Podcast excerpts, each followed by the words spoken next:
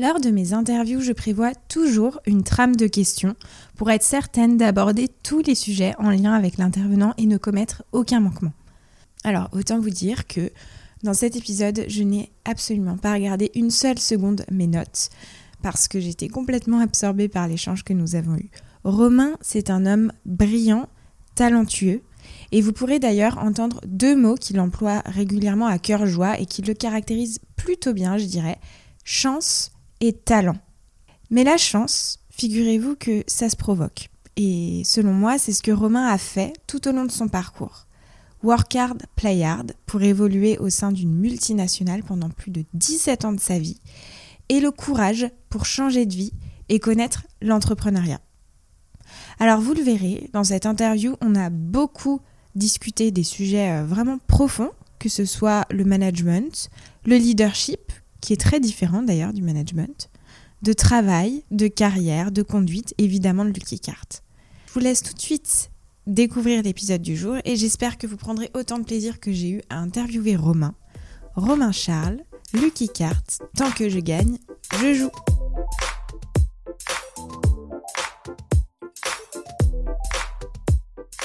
Je suis vautré. C'est l'avantage du podcast. Tu me filmes pas, donc je peux me vautrer sur le ah. Est-ce que tu peux juste me dire ce que tu as mangé ce matin ou hier soir? C'est juste pour régler le son en fait. Euh, alors ce matin, comme tous les matins, j'ai mangé mon petit mélange de muesli avec, euh, euh, avec du lait et avec un smoothie fait maison. Je fais mon smoothie tous les matins. Voilà, tu sauras. D'accord. Donc c'est important en fait le, petit déjeuner pour toi. Alors non seulement c'est important, l'alimentation est importante et ça fait partie de mes débats avec Alexia d'ailleurs. Ouais. Parce qu'elle vend son euh, jus pressé à froid et je fais mes smoothies où je me presse moi-même mes jus. Et je le fais pour moi et mes gosses le matin. Ouais. Ça me prend pas beaucoup de temps et je, ça, me ça me permet de me réveiller du bon pied, tu vois. D'accord. Oh non, mais moi, je pas le temps le matin. Je déjeune pas.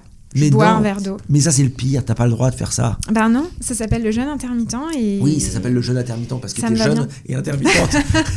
ça doit être ça. Et quand tu vas être un peu plus vieille, tu vas voir. Peut-être, peut-être. Mais tu vois, en fait, euh, après avoir passé deux ans sur le terrain, quand tu te lèves à 5 heures, t'as pas faim.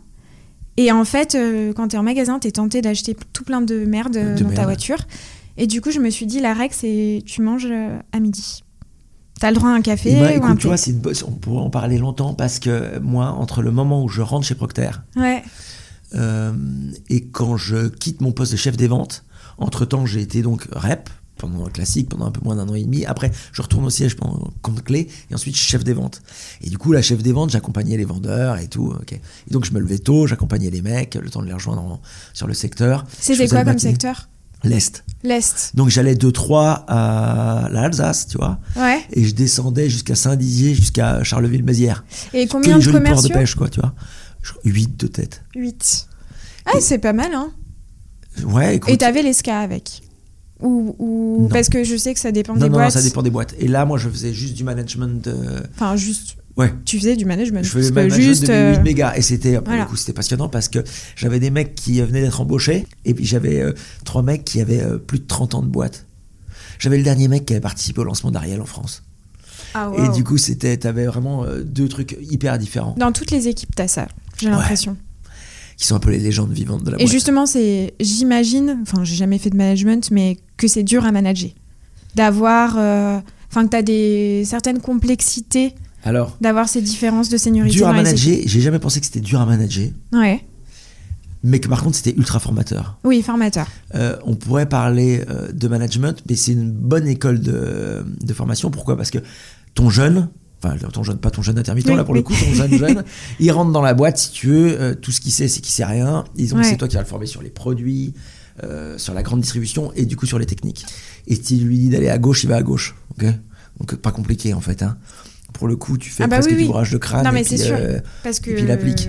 T'apprends, ouais, complètement. Autant te dire que l'ancien, si tu lui dis d'aller à gauche, il va pas forcément aller à gauche. Et du coup, c'est un autre type de management parce que le jeune, tu vas le former en travaillant tout ce que tu vas travailler, ses points de force, ses points d'amélioration, parce qu'il est encore à euh, une période où il peut énormément apprendre. Hmm. L'ancien, il faut que tu aies le management des points forts.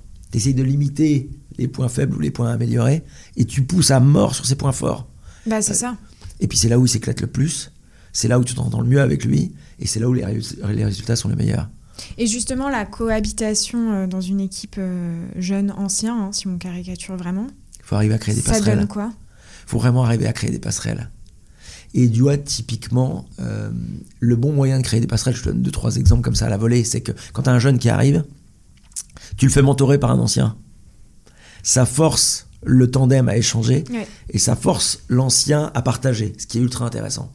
Ensuite, dans tes réunions mensuelles, tes réunions euh, régionales, je sais pas comment t'appelles ça, tu vois, mais euh, tu te débrouilles pour que chaque personne soit responsable d'un sujet Hmm. et qui présente aux autres. Et le fait d'avoir, que ce soit un jeune ou un ancien, en lead euh, sur certains sujets, qui partage et qui présente et qui prépare, les force aussi à collaborer. Et au bout d'un moment, tout ça se met en place. Et ça amène une routine et une collaboration qui est telle que c'est là où tu crées vraiment une équipe plutôt qu'une somme d'individus. Le Oui, truc oui, est- fabuleux, tu vois. Et c'est pour ça que, encore une fois, faire, en fait. il faut juste arriver à trouver le bon positionnement. Ouais. Ce qui est pas évident, c'est que tu ne manages pas tes équipes comme toi t'aimes être managé, tu manages tes équipes comme eux aiment être managés, ce qui est hyper différent.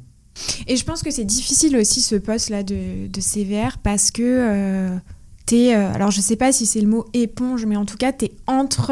Le filtre, Ouais, le filtre, voilà. sans filtre entre ajouté. sans filtre ajouté. On- on- là, on est dedans. Mais entre le siège et le terrain, parfois il y a un monde. Enfin, on va pas se mentir. Et euh, il faut trouver le juste équilibre entre ce que tu communiques à tes équipes, ce que tu ne communiques pas. Ouais. C'est Et compliqué. que tu arrives aussi à bien les prioriser, Ouais. parce que tu vas prioriser sur ce qui est important pour la boîte et ce qui va faire la différence sur euh, ton secteur. Et, et, euh, ben, c'est là où tu as... Là, on n'est plus dans du management à proprement parler. On est sur un rôle de leader. C'est quand tu es CVR, tu vas être manager, mais tu vas être aussi leader de ta région. Ouais, Et, et- et la complexité, c'est que, d'après moi, quand tu es un bon leader, tu es un bon manager, mais tu peux être un bon manager sans être forcément un bon leader. Hmm, C'est pas exactement la même chose. c'est un Et, bon point. et- et- et là, dans ton rôle de CVR, tu dois être aussi un bon leader. Parce que c'est ce côté euh, de donner la vision de la boîte et comment tu transformes cette vision pour ta région et comment t'engages tes équipes pour aller atteindre ces- Mm. cette vision. C'est ultra intéressant.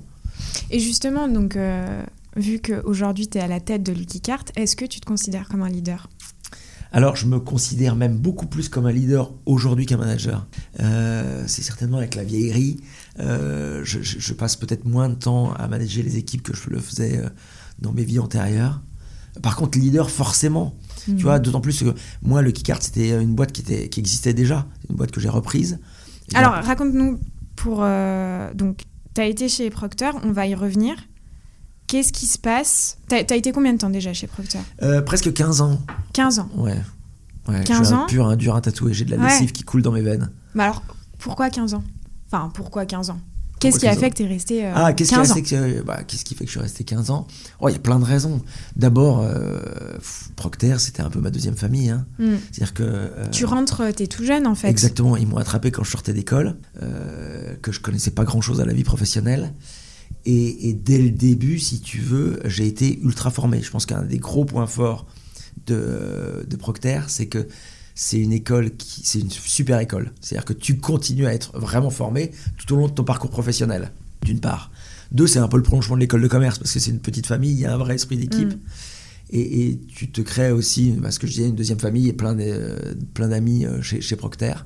Et en plus de ça, si tu performes, parce qu'il y a quand même toujours cette idée de performance. Il y a un moment, tu apprends beaucoup, mais si tu performes, on va te donner rapidement des responsabilités et tu vas rapidement évoluer. Je crois que sur mes presque 15 ans de, de Procter, j'ai dû faire 9 jobs différents de tête. C'est Euh, toujours le cas aujourd'hui? C'est toujours le cas aujourd'hui. Ouais. ouais.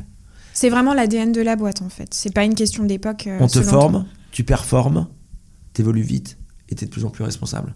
Je pense que j'ai repris la direction, euh, alors ça s'appelait directeur commercial, mais où tu n'as peut-être pas tous les clients, mais par contre pour chaque client, tu as aussi la partie finance et logistique, qui est une spécificité de Procter, sur euh, Inter, euh, euh, le- pas Inter, excuse-moi, Leclerc, Système U, Casino, j'avais 33 ans. Mm. Et, et, et du coup, oui, on te donne des responsabilités ultra rapidement. Mm. Donc, pourquoi, je vais pas paraphraser Coluche, mais qui, sait, qui, qui disait tant que je gagne, je joue. C'était un peu ça chez Procter. Euh, encore une fois, euh, on me formait, je me formais, je m'éclatais, j'avais de plus en plus de responsabilités et euh, j'ai évolué super vite. Donc j'avais aucune raison à aucun moment de De partir partir. de ouais. Procter. Hmm. Bah souvent quand les gens partent des entreprises, c'est qu'il y a un point de friction quelque part. hein. Et exactement, Ouais. c'est ce qui m'est arrivé. Donc euh, Et justement, comment tu fais chez Lucky Card pour fidéliser tes équipes? Parce que ça, c'est un vrai point. euh, Euh, c'est un bon point. C'est un point qui est ultra important sur la fidélisation et au-delà de la fidélisation, c'est même l'engagement. Ouais. Parce que le, le Keycard, forcément, c'est ben, c'est- c'était une start-up, on commence à, à grossir. Mais il y a pas mal de manières de fidéliser ses équipes ou d'engager ses équipes. Bah déjà, il y a le leader qui donne la vision. Ben, déjà, tu as un gros job de leadership, Oui. effectivement, sur cette, vi- ce- cette vision, cet engagement, arriver à former les équipes, euh, le permettre de se développer dans leur job et les motiver au quotidien. Mm. Euh, J'ai souvent entendu dans ma carrière le work hard, play hard. Je peux t'assurer qu'ici on l'a. Euh, donc en, en termes de work hard, play hard, on est assez costaud. Euh, parce qu'on a des moments euh, intenses en termes de taf, parce qu'on doit être réactif, on doit être flexible, on doit s'engager à 300%. Mais d'un autre côté, on a des moments de play hard où on fait des choses qui sont vraiment décalées. Ce Ouais. que je commençais à te dire tout à l'heure, c'est que chaque année, je leur organise un calendrier de l'avant, où pendant tout le mois de décembre, tous les jours, ils ont une surprise. Et c'est quoi alors les surprises Fais-nous rêver un peu. Alors, non, mais dans les, dans les surprises, Raconte-nous des anecdotes. euh, dans les surprises, euh, je leur ai créé ce, ce calendrier de l'Avent. Ça pouvait être hyper différent. On avait travaillé le calendrier de l'Avent autour de quatre thèmes. Il y a les thèmes qui étaient le cadeau, c'est la période de Noël. Donc, euh, typiquement, ils ont eu, par exemple, une paire de Stan Smith personnalisée avec leur prénom et leur, euh, le nom de la boîte. Du training. J'ai fait, en fait, euh, le coaching est hyper important. Mhm. Donc, euh, ben, il y a le directeur commercial du Galec qui est venu les former, le directeur marketing de Björn qui est venu les former, euh, du euh, Great Place to Work où euh, on a fait venir un barbier, une masseuse, un Ah, stand de hot photos, dog, des maquilleuses. Ouais. Et, et, et, et le dernier, où c'est là où on craque un peu, on fait un truc un peu expérientiel. Et dans le côté expérientiel, on a eu un cours de cuisine avec Massimiliano en direct de Milan, un moine tibétain qui nous a fait un cours de méditation en direct du Tibet, et le must, on a quand même eu, euh, je crois qu'il s'appelait Kevin, en direct de San Francisco, qui nous a donné un cours de dance euh, drag queen. Mais comment tu fais pour aller les chercher alors que ce soit ces idées ou ces personnes? Enfin, comment ça devient en fait? Il faut, faut, faut, faut être un peu fissuré pour laisser passer la lumière, tu vois. C'est ça en fait. Et, et- et- et, euh, dans mon équipe et d'expérience, j'ai toujours été un peu créatif. Et dans mon équipe, j'ai quelques créatifs. Ouais. Et on essaye de ne pas dépasser les limites. Mais on va les tutoyer sur tout ce qui est work hard, play hard, encore une fois. Oui, oui, bien Là sûr. où on peut. euh, et, et en fait, ça fonctionne. Surtout que j'ai une équipe qui est euh, hyper diverse. Dans les. Tu vois, dans, dans- dans- dans toutes mes années de carrière, j'ai entendu beaucoup parler de diversity. Mhm. Euh, je peux t'assurer que tu viens chez Lucky Cart, tu regardes les, euh, les, les bureaux en termes de diversity, euh, on tutoie les anges. Parce que ça soit en termes, je sais pas, de, de, de, de- de nationalité, de sexualité, de religion, de, de type d'études, de background, de caractère. Ouais. Et justement, quand Ça tu recrutes, euh, c'est quoi tes, tes critères Enfin, enfin tes critères? Quel, euh, quel type de questions tu vas poser à un, poser un... En fait, le, truc, Candidat. le premier truc qu'on va regarder, c'est les compétences. Ok. Mais j'allais te dire, tu vois, Difficile à juger quand même. Oui, mais ça être vraiment les hein. compétences, tu vois. On va regarder réellement les compétences parce que. pff, je vais pas faire une vanne sur McDo, mais viens comme t'es, quoi. Sincèrement. Ouais, ouais, ouais, non mais oui, et oui. et, euh, surtout en mode start-up, tu vois. Bah ouais. Et, et du coup, euh, j'en ai certains, je sais pas, ils, ils- ils cochaient peut-être pas toutes les cases dans une boîte un peu polissée. Euh, je vais pas en citer là pour, pour, pour pas me, me foutre du monde ado, mais, mais, mais, euh, ils, ont peut-être, ils cochent peut-être pas toutes les cases pour une boîte polissée. Bah, ils sont hyper bienvenus chez moi. hein. À partir du moment où ils ont les compétences. Et, qu'ils Et quand tu dis valeurs, cocher les cases pour une boîte polissée, c'est-à-dire c'est quoi euh, avoir des, des compétences pour une boîte polissée Enfin, qu'est-ce que tu entends là, par là? ici, l'image est pas importante. Ok. Je vais, le- je vais le tourner comme ça, tu vois, Ouais. plutôt. Ici, l'image est pas importante. Et euh, à l'inverse, la personnalité est importante. Mm. Et si la, per- ta personnalité, elle ne ressemble pas à celle du reste de l'équipe ou à celle du leader, c'est un plus. Ah, yes. Parce que j'ai absolument pas envie d'avoir une, armée de clones de Romain Charles, quoi. Bah Ce oui, serait oui. ultra pénible au quotidien. Enfin, tu Non, vois, et puis je me fatigue moi-même. Alors, Dans si la diversité, tu fais ça- avancer aussi ta boîte. Enfin, Exactement sinon, ça. euh, Mais en fait, c'est- c'est cette complémentarité et cette richesse, richesse de profil qui fait qu'on en arrive là. Parce qu'on est tous ultra différents. ouais. Alors, au bout d'un moment, si tu veux, plus la boîte grossit, plus tu as des effectifs qui sont larges, plus on va avoir des profils qui se ressemblent. Mais je je veux vraiment avoir une, une diversité de profils ultra, ultra large. Mm. Du coup, j'ai quelques cas spéciaux, quoi. Faut aimer, faut aimer les t-shirts rigolos Star Wars, Lego Star Wars, quoi, tu vois. Ah, c'est top. J'adore. Donc, t'es chez Procter Ouais, pendant un bon moment. ouais. Tout se passe bien. euh, Enfin, je veux dire, tu t'éclates, tu te formes, euh, tu bosses avec passion, conviction. ouais. Et là, il se passe quoi, du coup? Il se passe quoi? Écoute, euh, et ben des fois, tu sais, tu, tu, tu, tu prévois pas tout dans ta vie. C'est-à-dire que euh, là, à ce moment-là, euh, mon parcours, c'est de partir à l'étranger pour aller euh, gérer, le, je sais pas, une catégorie d'un point de vue trade marketing à l'étranger. Ça, c'est quelque chose qu'on t'impose ou que tu veux Enfin, qu'on t'impose, qu'on te ouais. propose plutôt Oui, plutôt. Euh, ça fait partie du parcours chez Procter. D'accord. Et c'est, alors, ça fait partie du parcours chez Procter et c'est quelque chose que j'ai envie de faire. Ouais. Parce que tu pars à l'étranger, tu vas au siège Europe, par exemple, de Procter, euh, tu vas voir des nouveaux process. Mm, tu te frottes à tu- une nouvelle culture. C'est une ouverture d'esprit aussi. hein. C'est hyper large. Sur le papier, le truc est génial, quoi. Donc, je suis hyper emballé par, euh, par ça.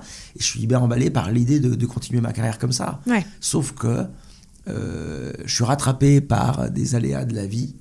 euh, parce qu'à ce moment-là, je suis papa d'un grand garçon. Enfin, un grand garçon qui a un an et demi. hein. Mm. Euh, et j'ai mes jumeaux qui arrivent au bout de- quand mon grand a 18 mois. Et dans mes jumeaux, j'ai un garçon et une fille. Et j'ai ma petite fille qui a une maladie rare. Et qui est suivie dans un centre au Kremlin-Bicêtre, qui est le plus grand centre hépatique de France, où tu as les vrais experts. Euh, et à ce moment-là, si tu veux, la question se pose de est-ce que tu te barres à l'étranger et tu laisses ta femme et tes trois gosses euh, en France et tu reviens le week-end? Ouais, autant te dire que cette option-là, C'était est. il y a combien de temps? Eh ben, 10 ans, puisque mes 10 jumeaux euh, viennent Ah de oui, c'est fêter leurs que tu 10 ans, disais. tu vois. Ouais, ouais, 10 ans. Euh, et du coup, à ce moment-là, enfin, c'est pas une option ce truc-là. Bah non, non, c'est sûr. Euh, Enfin, c'est pas une option pour moi en tout cas. ouais, ouais, ouais. Euh, donc il y a une autre option, c'est aussi parce que Procter, si tu veux, m'accompagne là-dessus hein, Mm. et me propose de me trouver des jobs en France, mais je vais me placardiser si je fais ça. Et du coup, à ce moment-là, je me dis, bah, moi, ce que je sais faire, c'est la grande conso. Mhm. Euh, des boîtes de grande conso qui ont un siège monde en France, il n'y en a pas 150, mais il y en a des belles, à commencer par Danone et L'Oréal. Et du coup, c'est pour ça que je pars chez L'Oréal. Ok. C'est pas un choix Et pro, pourquoi L'Oréal et, et pas Parce que L'Oréal me chasse à ce moment-là. Ok. Euh, dans la vie, euh, il faut avoir euh, du talent et de la chance. Je sais pas si j'ai du talent, mais j'ai de la chance. Ça, tu l'avais déjà dit ouais, Ouais, dans une je l'aime bien, cette phrase-là. Ouais, je trouve que c'est intéressant. Et, et, et, et ouais, non, L'Oréal m'approche à ce moment-là. Mm. Et du La coup- chance, ça se provoque, hein, cela dit. hein. Eh ouais. La chance sourit aux esprits initiés. Mm. Je crois que c'est une phrase de Pasteur. J'aime bien aussi, j'en ai fait mienne. Et, et du coup, euh, c'est comme ça que je rentre chez L'Oréal. Parce que, euh, parce que je, je, personnellement, j'ai pas le choix, quoi. Ouais. Donc je m'adapte un peu à ces nouvelles contraintes, tu vois. Et, et- et du coup, après, mais après, l'expérience est géniale parce que tu passes d'une culture euh, américaine euh, qui est très orientée sales, qui est une machine dans lequel je me suis éclaté pendant près de 15 ans, à une culture bien française, euh, très beauté et très marketing, et qui est euh, tout le monde dit ouais c'est, diamétralement opposé. C'est pas diamétralement opposé. Putain, tes consommateurs sont exactement les mêmes Oui, oui, non, mais c'est ça. euh, tes, tes, tes négos sont les mêmes. Les acheteurs sont les mêmes. Il y a beaucoup de choses qui se ressemblent. Euh, les, les gens que tu manages ont le même background. Enfin nous sur les équipes sales les gens que tu manages enfin, hasard ils ont fait une école de commerce dis donc donc a priori ils ont écouté la même zik ils ont vu les Ouais. mêmes séries ils ont les mêmes délires donc c'est pas diamétralement opposé mais culturellement c'est une boîte qui est très française et du coup, c'est un challenge pour moi, mais c'est ultra intéressant. Et surtout, moi, ce que j'ai adoré chez L'Oréal, ce sont des machines au niveau marketing. Et c'est quoi alors une boîte très française? C'est moins processisé, on va dire. Euh, j'ai déjà vu des. euh, Ah, c'est moins processisé. ah, c'est moins processisé qu'un Procter. Ah oui, non, je, je- Hmm. je te Ah non, non, mais justement, moi, je ne connais rien. Ah non, non, euh, je, voilà. Non, non, c'est- nettement moins processisé. qu'un- Ouais. Mais à l'inverse, euh, c'est beaucoup plus feeling. Et ça, ça aussi, c'est hyper intéressant. J'ai, euh, je suis arrivé chez L'Oréal dans une boîte où euh, la prise de risque était plus forte que ce que j'avais connu chez Procter. Euh, L'Oréal est capable de lancer euh, une gamme en ayant fait des études, une marque en ayant fait des études, dont les résultats pouvaient être un peu limites, mais s'ils avaient le feeling que ça allait cartonner, ils allaient le lancer. Après, ils Tu- avaient aussi peut-être les finances et l'argent. Enfin, ça. C'est pas que ça. C'est une culture. C'est une culture de. En fait, tu peux prendre des risques, mais si tu te rates, tu te rates rapidement. Mais, ça, montre aussi que c'est une boîte, euh, donc peut-être moins de process, mais qui est beaucoup plus flexible. Et justement, le, le- la peur de prendre des risques n'existe existe moins. Ben, plus flexible, peut-être plus adapté au marché euh, local et Ouais. de prendre des risques. Euh, t'acceptes plutôt de prendre des risques, t'acceptes d'échouer. Si t'échoues, encore une fois, à rapidement. C'est pas un problème, encore une fois, d'échouer, c'est un problème si tu te relèves pas. Oui, si oui, oui, pas vite. mais c'est sûr. Et, du coup, pour moi, j'ai enfin, découvert chez L'Oréal une boîte qui était beaucoup plus entrepreneur que ce que j'avais connu euh, chez Procter. Euh, ce qui, by the way, m'a donné euh, envie d'entreprendre, tu vois. Et donc, Et combien de temps chez L'Oréal Deux ans et demi, je pense. Deux ans et demi. Mais je me suis éclaté, pas pour les mêmes raisons que Procter, mais je me suis éclaté. Avec, euh, encore une fois, euh, j'ai rencontré des, des- des- des très belles personnes que je côtoie encore énormément. Euh, j'ai été impressionné sur pas mal de choses. Il y a un projet qui t'a marqué un peu plus qu'un autre ou... C'est pas un projet en particulier, c'est plutôt sa globalité. Je pense que quand, on, quand, quand j'arrive, on est sur une des affaires de, de, de L'Oréal, sur Maybelline Garnier, et on arrive sur une équipe qui est un peu le vilain petit canard.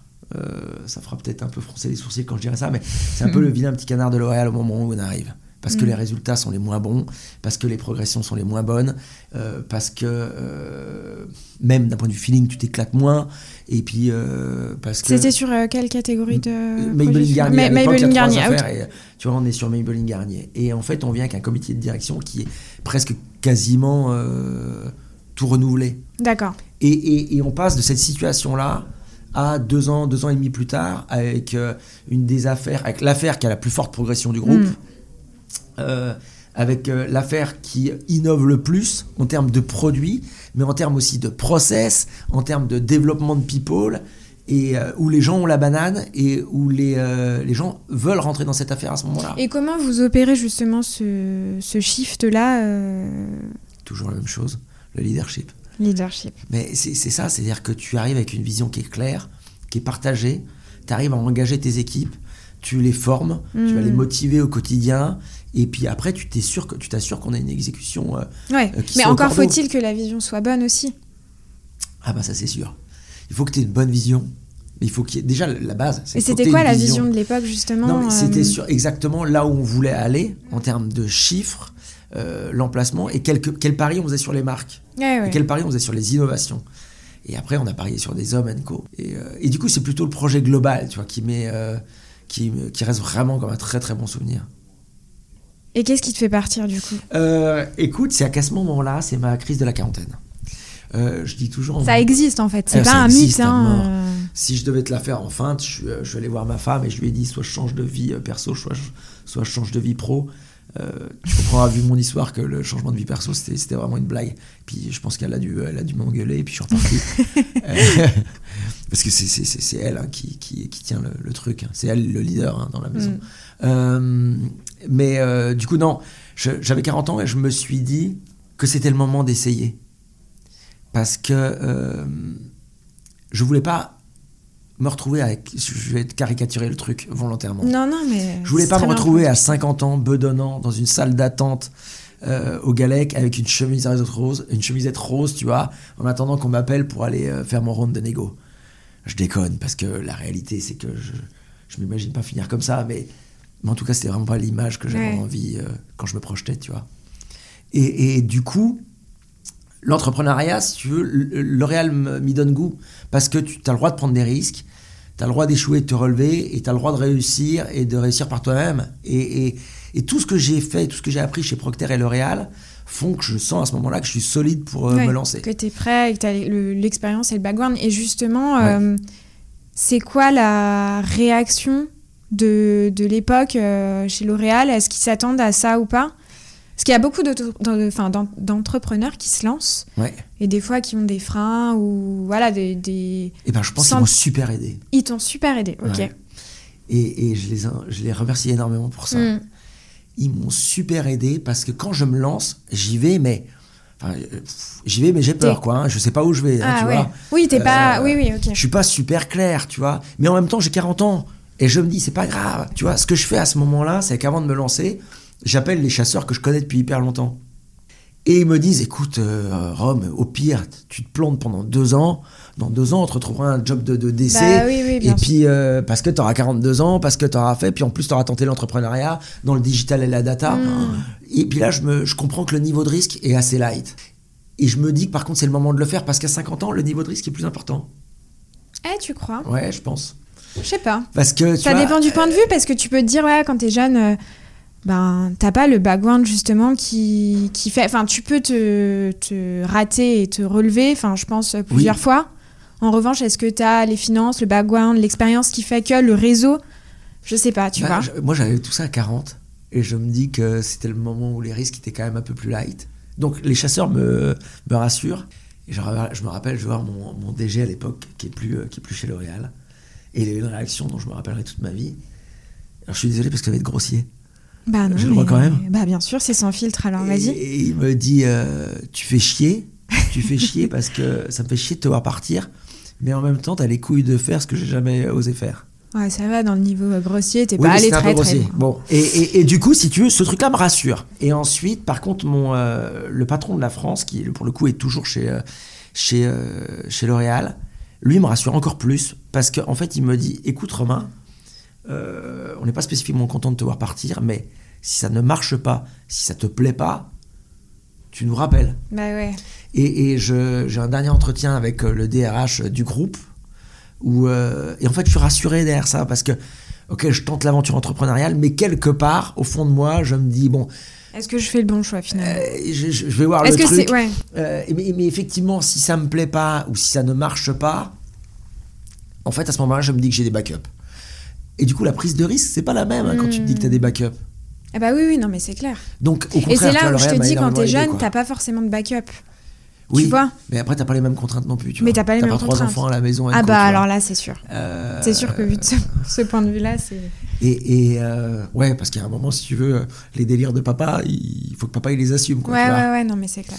Euh, Donc non, non, et, et- et c'est pour ça qu'à ce moment-là, enfin, j'ai trouvé que la réaction de L'Oréal avait été super. Ouais. Ça m'a beaucoup aidé. Et donc, euh, là, dans ta tête, c'est je crée. Enfin, c'était clair le projet ou je crée ma boîte, je rachète. euh, Enfin, c'était c'était quoi l'idée en gros? Non, alors fou entre, entre l'idée de base et le, là où j'en suis aujourd'hui, si Bah, c'est souvent comme ça. il s'est euh, passé a quand même pas mal de trucs, Bah oui, oui, effectivement. oui, ouais. oui. Euh, non, non, à la base, si tu veux, euh, je pars en créant ma boîte et en me disant je vais accompagner des startups.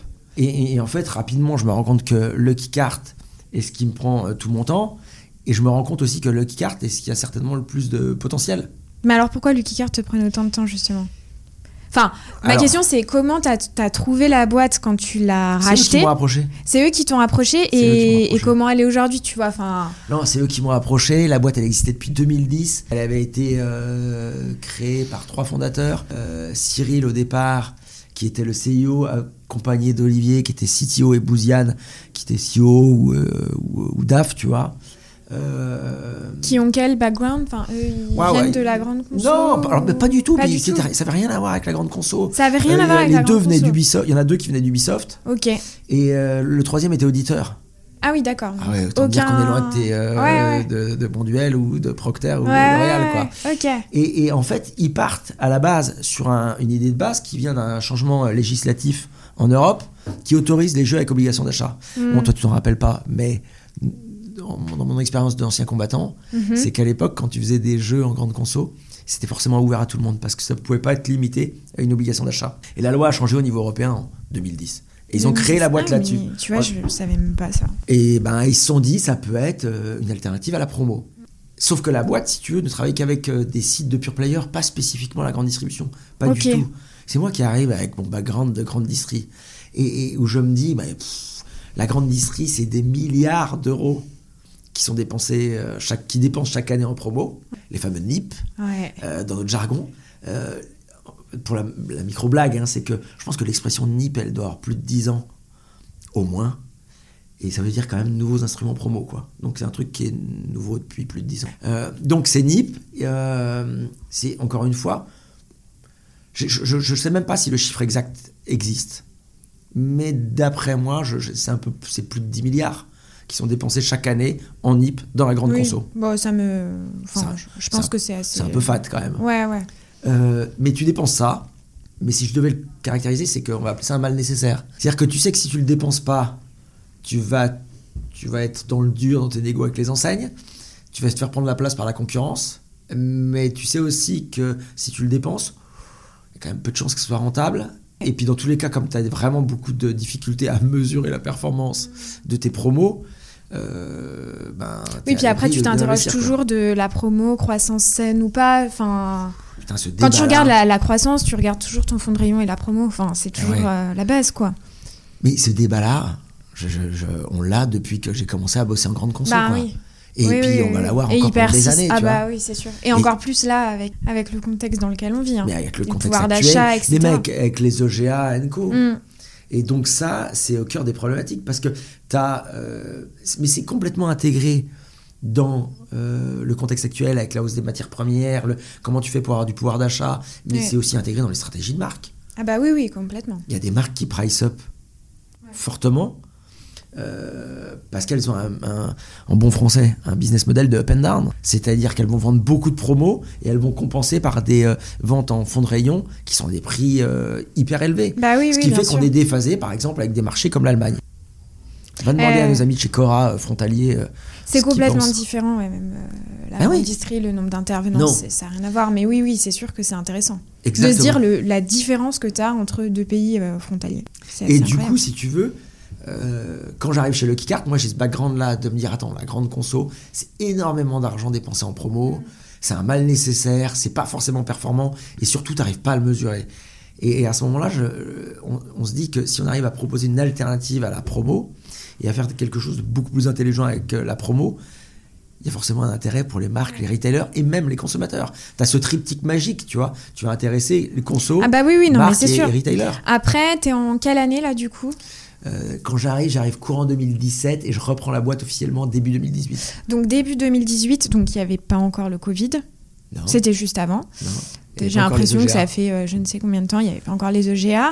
Euh, à la base, c'est que du, sur le e-commerce. Enfin, Oui. dans, dans quel, enfin, Oui. le drive, c'était combien de pourcents? C'était assez faible. Si- à l'époque, je crois que le drive représentait déjà quand même Ouais. 6% de part de Oui, marché. déjà. Ouais, ouais.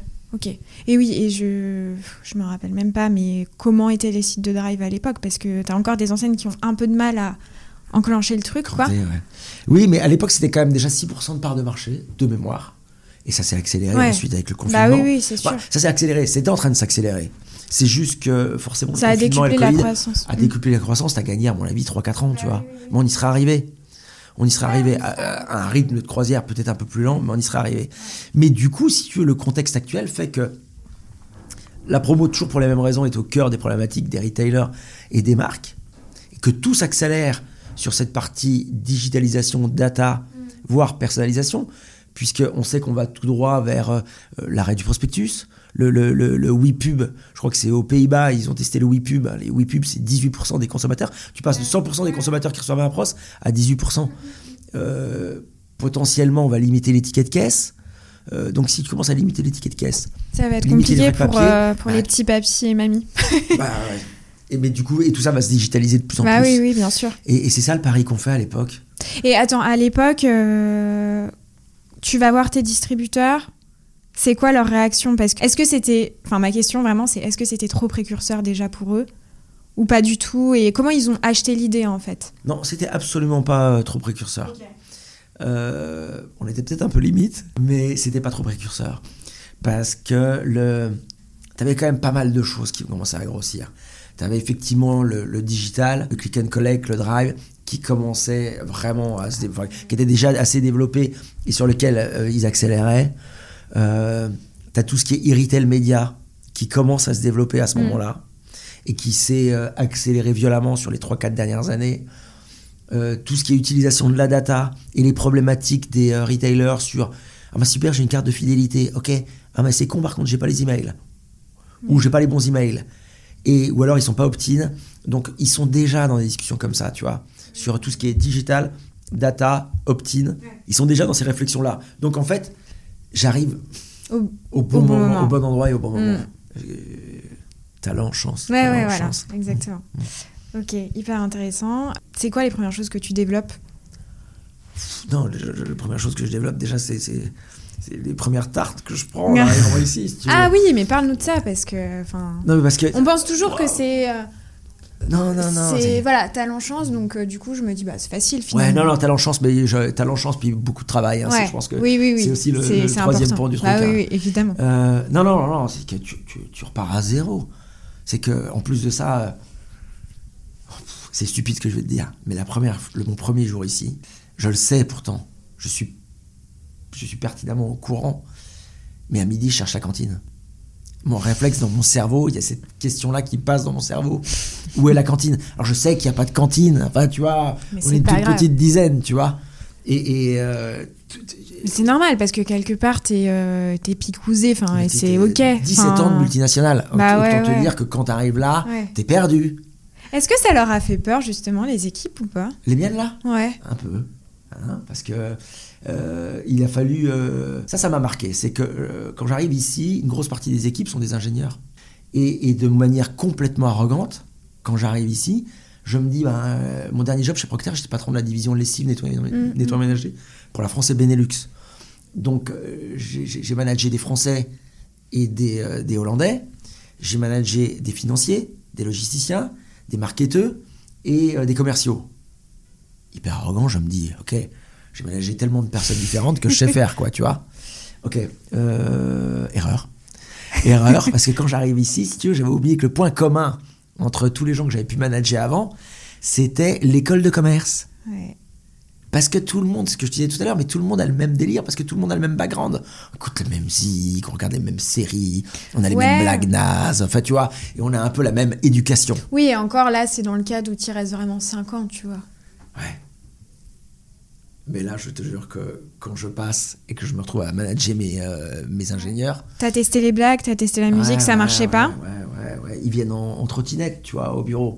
Euh, ils, jouent à, ils jouent entre midi et deux. Même à une époque, ils construisaient. euh, ils n'ont pas les mêmes délires, tu vois.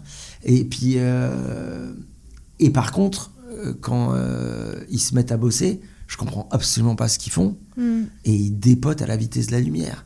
Ils sont beaucoup plus flexibles et réactifs que ce que je pouvais Donc être. en fait, euh, t'as peut-être plus peur d'eux que eux ont peur de toi Alors, moi, j'ai Non, peur, je caricature, c'est pareil, Peur d'eux hein, parce que, non, mais t'as raison. C'est que j'ai peur d'eux parce que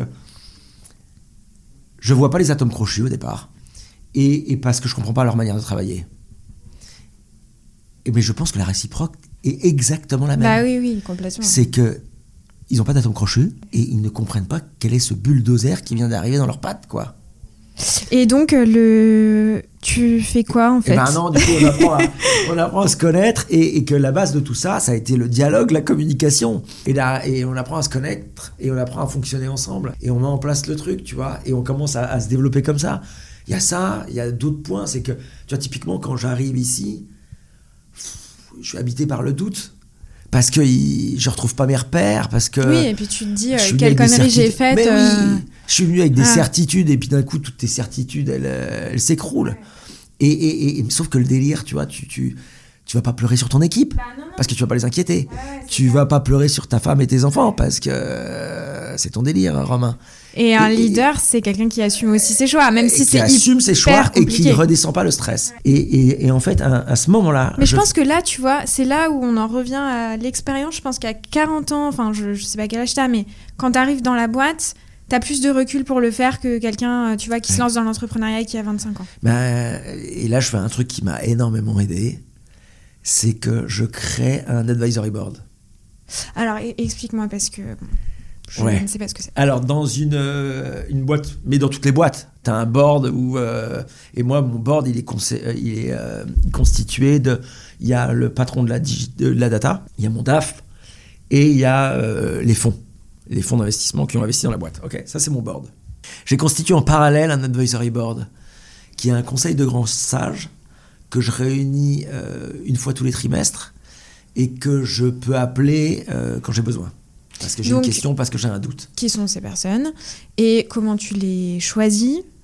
C'est des choses qui se font dans les boîtes ou pas du tout? Ça devient comment? Enfin, Alors, je sais pas si. Alors, moi, j'en ai déjà vu. Et puis, d'ailleurs, c'est comme ça que l'idée me vient Ouais, à l'esprit. ouais, ouais, bah, bien sûr, j'en bien sûr. vu dans d'autres euh, startups. Euh, je sais pas si les entrepreneurs le font systématiquement. S'ils le font pas systématiquement, c'est un conseil que je leur donne. hein. Parce que moi, ça m'a beaucoup aidé à décoller et ça m'aide encore aujourd'hui. Parce qu'on a tellement la tête dans le guidon que eux ont leur cul nécessaire pour me sortir un peu la tête du guidon et me refaire un peu revoir justement vision stratégique ouais, voilà, où est-ce que tu vas. Ça t'aide ouais, à prendre du recul et surtout que tu es un peu en mode panique enfin de ce que au tout début quoi. Exactement. Et, du coup j'ai ce conseil des grands sages. À l'époque j'avais fait le choix de prendre des gens que je connaissais mais qui n'étaient pas mes proches. Euh, ça c'était volontaire, qui était dans mon univers et qui était ultra complémentaire. Euh, pour te les citer, j'ai, euh, c'est des gens qui, qui, sont hyper importants que je connais et qui m'aident. Et, et, ça, ça m'a vraiment beaucoup aidé à franchir notamment les, les, les, les, premières, les premiers mois. Tu vois et après, bah, du coup, pour en revenir à ta question, ben, on a mis en place une équipe on a changé la vision et la stratégie et ça a été de se focuser sur la grande distribution alimentaire. On est allé voir les retailers euh, et les marques euh, et surtout on s'est focusé sur ce qu'on pouvait apporter.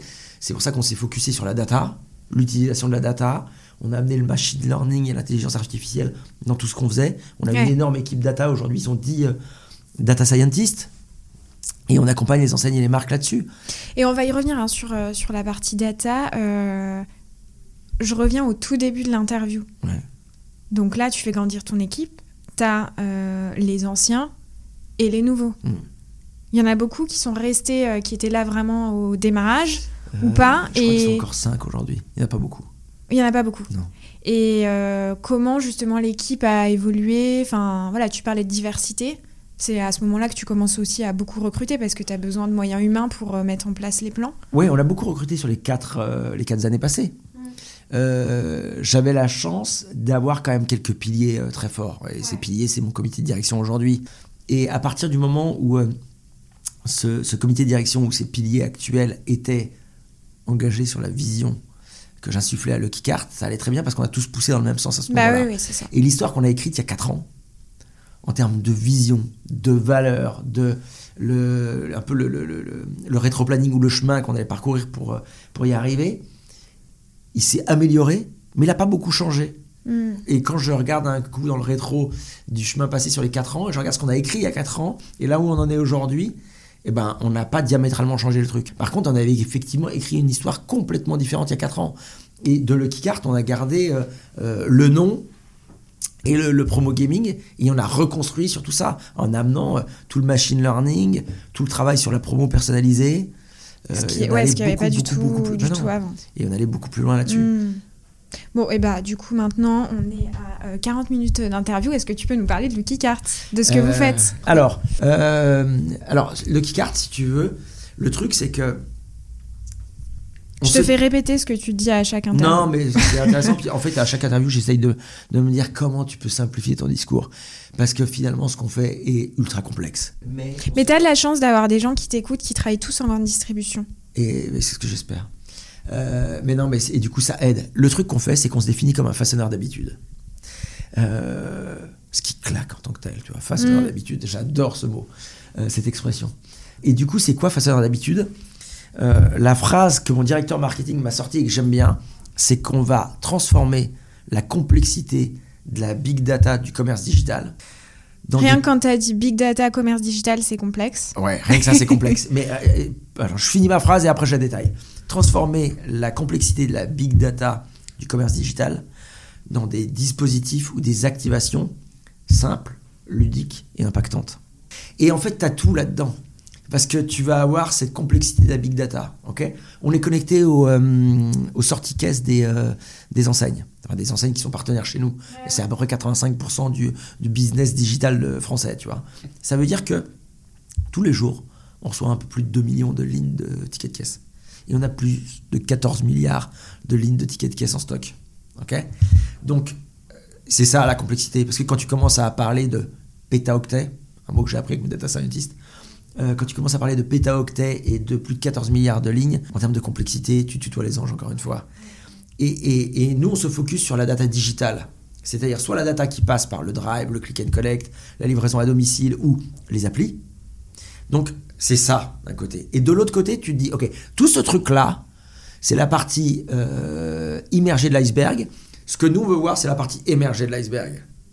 Et là, nous, on se focus sur un truc qui est de l'activation Et, et c'est important parce que l'activation, on va le travailler avec les retailers ou les marques, mais je fais ça au service des consommateurs.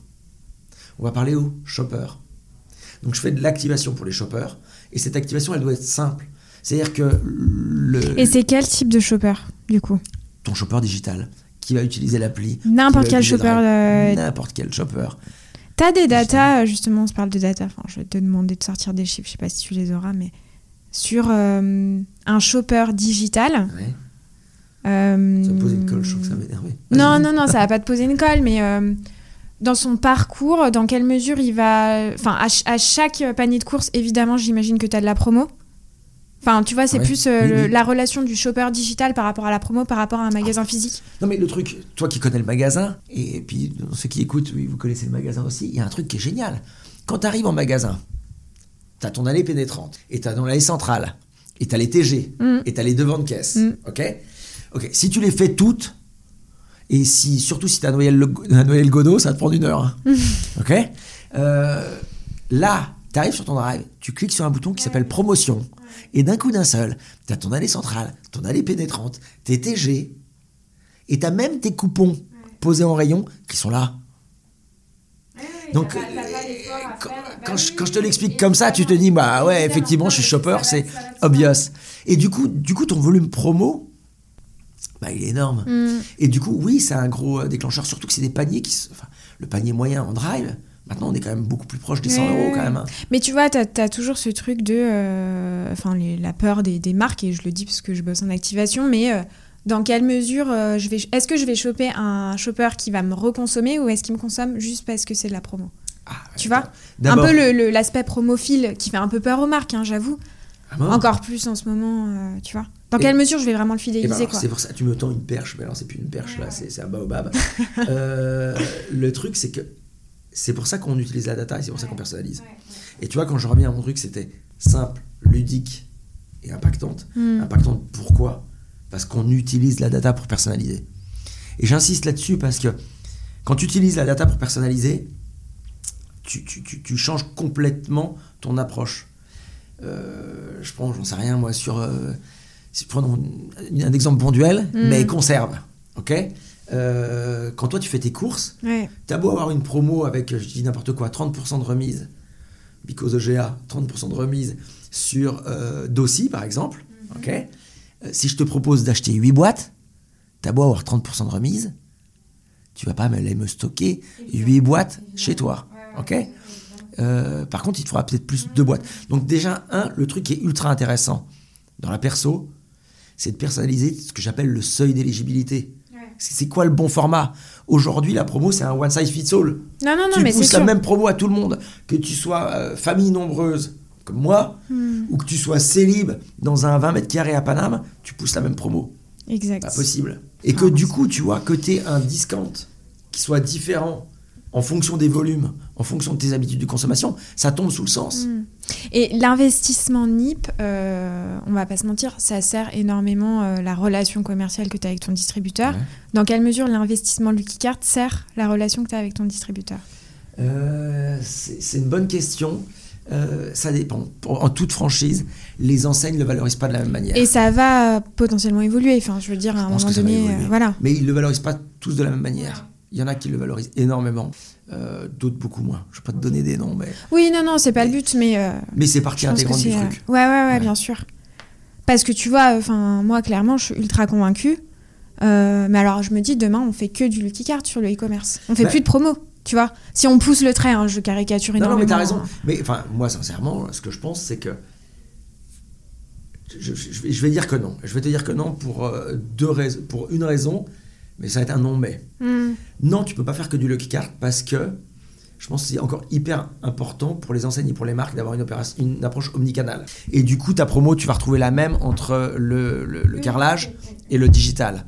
Et donc là, pour l'instant, ça va pas être personnalisé. Pour l'instant. Exactement. Donc pour l'instant, ça va pas être personnalisé. Donc ça, ça va être de la promo de masse, comme tu as besoin d'avoir de la promo de masse, et du euh, carpet bombing ou du euh, coup du tromblon, comme tu veux. Mais c'est hyper important. Mm. Par contre, à partir du moment où tu te dis, j'ai des promos et des promos exclusives Drive, Et ça, ça représente quand même, dans certaines enseignes, 15-20% du volume vendu en promo qui est de la promo exclusive. Là, c'est une hérésie. Donc 15-20% de promo exclusive Drive doit être personnalisé. Parce que tu dois avoir le bon format pour le consommateur et tu dois avoir le bon niveau d'activation pour éviter ce que tu disais tout à l'heure, d'aller donner de la promo à des consommateurs qui sont hyper fidèles. Vaut mieux investir plus sur des consommateurs que tu recrutes et qui vont te réacheter pour éviter l'achat d'aubaine. Et, et ça, toi, d'un point de vue marque, c'est une évidence pour toi, mais ça devrait être aussi une évidence pour le retailer. Parce que le, discount bien utilisé, va même si tu dépenses un peu moins sur un client fidèle, tu vas dépenser plus sur un client que tu recrutes, au final, le retailer va y gagner. Il y a des catégories qui sont encore sous-développées sous pour, euh, pour les enseignes. Et tu vois, tout à l'heure, tu me disais, est-ce que les enseignes valorisent les investissements? Il y a ce côté pécunier, il y a ce côté panier moyen, il y a ce côté trafic, fidélisation que les enseignes commencent à valoriser.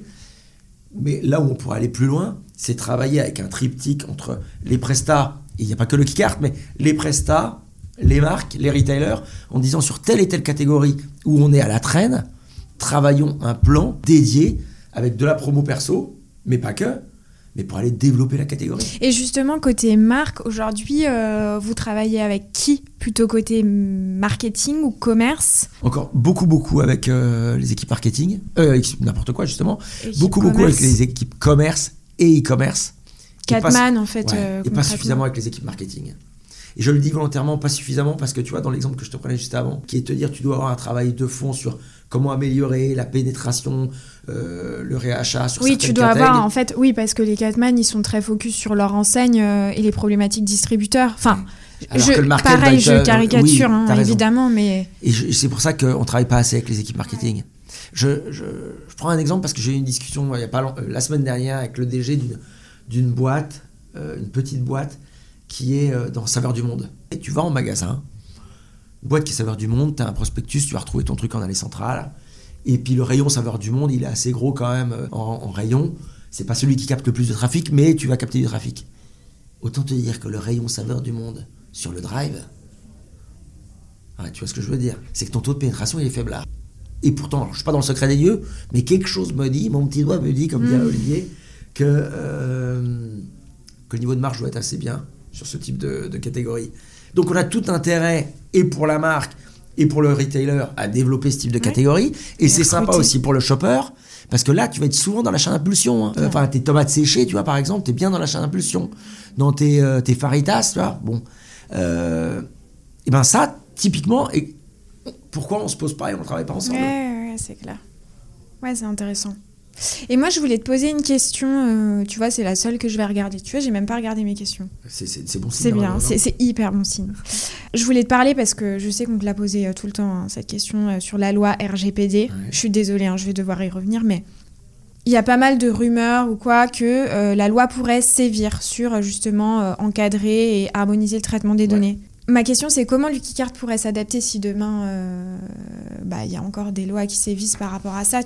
Le truc est que la data, elle est précieuse overall, encore plus pour le keycard, parce que c'est tout le cœur du réacteur. Et que non seulement on prend pas de risque par rapport à RGPD, mais on s'approche même pas de loin de la ligne. Et ça, c'est hyper important. Pourquoi je te dis ça? Parce que même si demain euh, la loi devait se durcir, on est réellement en avance de phase.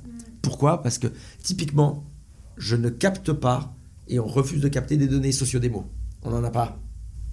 Euh, tout ce qu'on a, c'est un identifiant de connexion et des tickets de caisse. Mais on n'a absolument pas de données sociodémo. Et on va utiliser que de la donnée euh, froide. Donc on n'a pas de. C'est quoi que tu appelles donnée froide pour ceux qui ne. La donnée froide, ça va être justement la donnée des tickets de caisse. C'est-à-dire que quand tu vas te connecter, on va te relier à tes tickets de caisse. Et en fait, toute la magie de nos algos fonctionne là-dessus. Euh, à comparer avec la donnée chaude qu'on a aussi, c'est sur ton parcours quand tu, te, quand tu surfes en live. Tu vois Là où il y a des vraies problématiques d'un point de vue RGPD, c'est surtout ce qui est données sociodémo qu'on n'a pas et tout ce qui est third party data, c'est-à-dire tout ce qui est de la donnée hors site, ce qu'on ne fait absolument pas, ni de près ni de loin. D'accord. Et je veux absolument pas rentrer là-dedans, parce que justement là-dessus, enfin nous c'est le nerf de la guerre.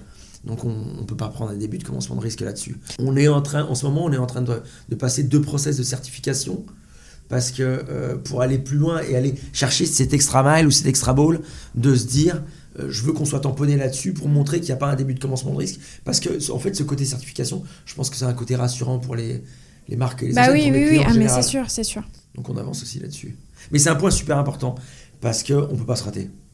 Donc on préfère être en avance de phase. Écoute, euh, j'ai une dernière question pour toi, parce que je pense aux auditeurs euh, qui écoutent des formats courts.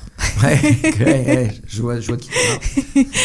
Non, dans, dans une de tes interviews, euh, tu, tu livres que Lucky Cart pourrait potentiellement s'étendre à d'autres circuits, tels que Uber Eats ou Deliveroo. Je trouve que c'est un point hyper intéressant.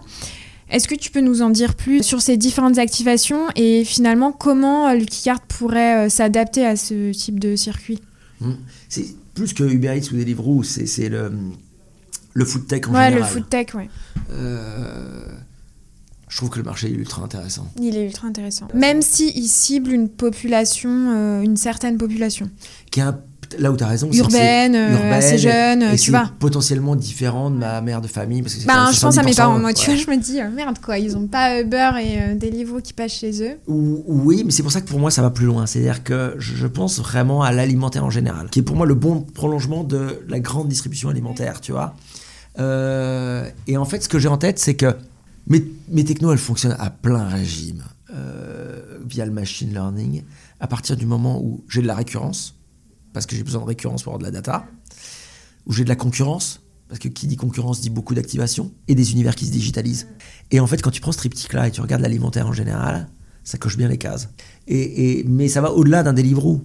Euh, ça peut aller sur les sites des chaînes en... Je sais pas si vous avez réussi. Tu regardes sur les réseaux sociaux, en ce moment, euh, McDo arrête pas de pousser pour euh, qu'on télécharge son, son app. Ah ouais, j'ai pas fait Toutes attention. les chaînes sont Mm. en train de développer euh, leur site Mm, de commande mm. en ligne, leur app. Elles s'y mettent. Et puis non, il y, a- il y a tout ce qui est moyen de paiement. Oui, les tickets resto, les Swile de ce monde. Donc si tu veux, quand tu prends ce trip, et c'est pour ça que je reste pas, je pense pas uniquement, c'est pour ça que je suis en plus dans l'alimentaire euh, at large. Ça se digitalise, il y a de la data, il y a de l'activation. Et euh, on pourrait voir euh, apparaître ce type d'activation pour quand? Bah, tu sais quoi, je suis déjà intégré même dans une petite app. Alors, c'est, euh, Ah. je leur fais un coup de pub parce qu'ils sont au début, mais euh, ça s'appelle Mobi Resto. C'est sur euh, Vincennes pour l'instant, donc ils sont, sont- ils sont encore à Lyon. hein, je suis désolé, mais euh, ils sont sur Vincennes pour l'instant. On est déjà intégré dedans et on a des bonnes discussions. Et moi, pour c'est quelque chose sur lequel on- je pense qu'on pourrait tester sur, Ouais. sur 22, ouais. Ok. Bon, on va surveiller ça de près. Je. Écoute, euh, merci en tout cas pour euh, cette Bah, interview. merci à toi. C'était super riche. C'était vraiment top. C'était cool de te recevoir. Euh, bah, je suis super contente. En plus, je l'ai même pas dit. Je suis dans les locaux Lucky Card. C'est très sympa. Et puis tu peux le dire qu'ils sont ils déchirent quand même. Ils déchirent. J'ai pas encore rencontré l'équipe, tu vois. J'ai pas encore fait le Ah tour. bah tu vas voir. Euh, non, et ben l'équipe comme euh, les locaux déchirent. Ouais, non, par contre, les locaux, ils sont incroyables. Incroyables. Et euh, puisqu'on a pas mal d'auditeurs aussi qui, qui écoutent, qui sont hyper curieux, qui ont sûrement euh, des questions que je n'ai pas posées, où est-ce qu'ils pourraient euh, te retrouver ou retrouver Lucky Cart euh, Et puis ils peuvent m'envoyer leur CV aussi. Euh, Tu recrutes Je Non, recrute en bien de le dire permanence. en fait. enfin, je recrute en sur permanence. quel type de poste euh, tu sais quoi, toutes les fonctions ici, hein, que toutes les fonctions ici, on recrute en permanence. Donc, euh, euh, et, et c'est pas, tout, tout- pas toujours facile de Mm. recruter. Donc vous avez entendu, Diversity, c'est le mot d'ordre. Diversity, comme vous performance, êtes. leadership. Voilà. Euh, euh, ben, je sais pas, moi, soit sur LinkedIn, soit sur LinkedIn Ouais, ou sur par LinkedIn. email. Ouais, ouais, m'est- bah, et m'est bah égal, écoute, euh, c'est parfait. Ok. Ok. Bon, bah merci beaucoup, Romain. Bah, merci à toi, hein. en tout cas, c'était un plaisir. Ouais, un plaisir. À bientôt. À bientôt. Merci beaucoup d'avoir été avec moi jusqu'à la fin de cet épisode. J'espère qu'il t'aura plu. N'hésite pas à m'écrire sur Instagram au nom de Sans filtre ajouté ou LinkedIn au nom de Salomé Charicton. Je réponds à tous les messages et je suis toujours super contente d'interagir avec vous. À bientôt!